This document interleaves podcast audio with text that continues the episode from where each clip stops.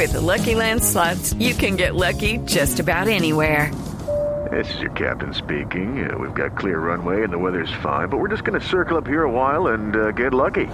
No, no, nothing like that. It's just these cash prizes add up quick. So I suggest you sit back, keep your tray table upright, and start getting lucky.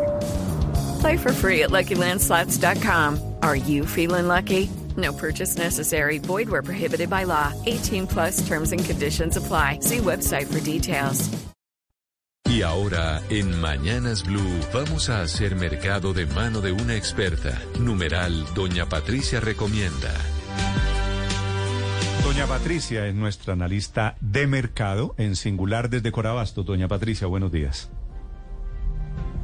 Muy, muy buenos días, Néstor. ¿Cómo amanecen por allá? ¿De qué vamos a hablar esta mañana, doña Patricia? ¿Cómo está Corabastos? De carnes, de carnes. Pues Corabastos en temas de hortalizas, frutas y verduras mantiene estabilidad en los precios.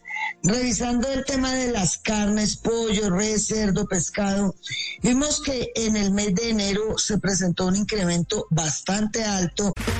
Okay, round two. Name something that's not boring. A laundry? Ooh, a book club. Computer solitaire, huh? Ah, sorry, we were looking for Chumba Casino. That's right. ChumbaCasino.com has over 100 casino style games. Join today and play for free for your chance to redeem some serious prizes. ChumbaCasino.com. No purchase necessary. Full prohibited by law. 18 plus terms and conditions apply. See website for details. que generó polémica a nivel nacional.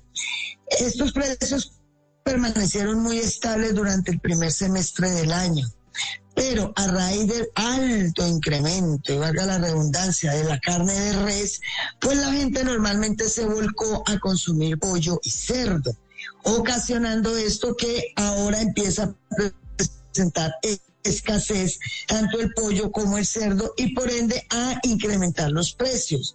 En las últimas tres semanas el pollo ha presentado un incremento del 3.7% en la sala de pollo.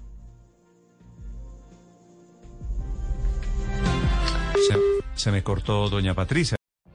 What if you could have a career where the opportunities are as vast as our nation, where it's not about mission statements, but a shared mission? At U.S. Customs and Border Protection, we go beyond to protect more than borders from ship to shore, air to ground. Cities to local communities, CBP agents and officers are keeping people safe. Join U.S. Customs and Border Protection and go beyond for something far greater than yourself. Learn more at cbp.gov/careers.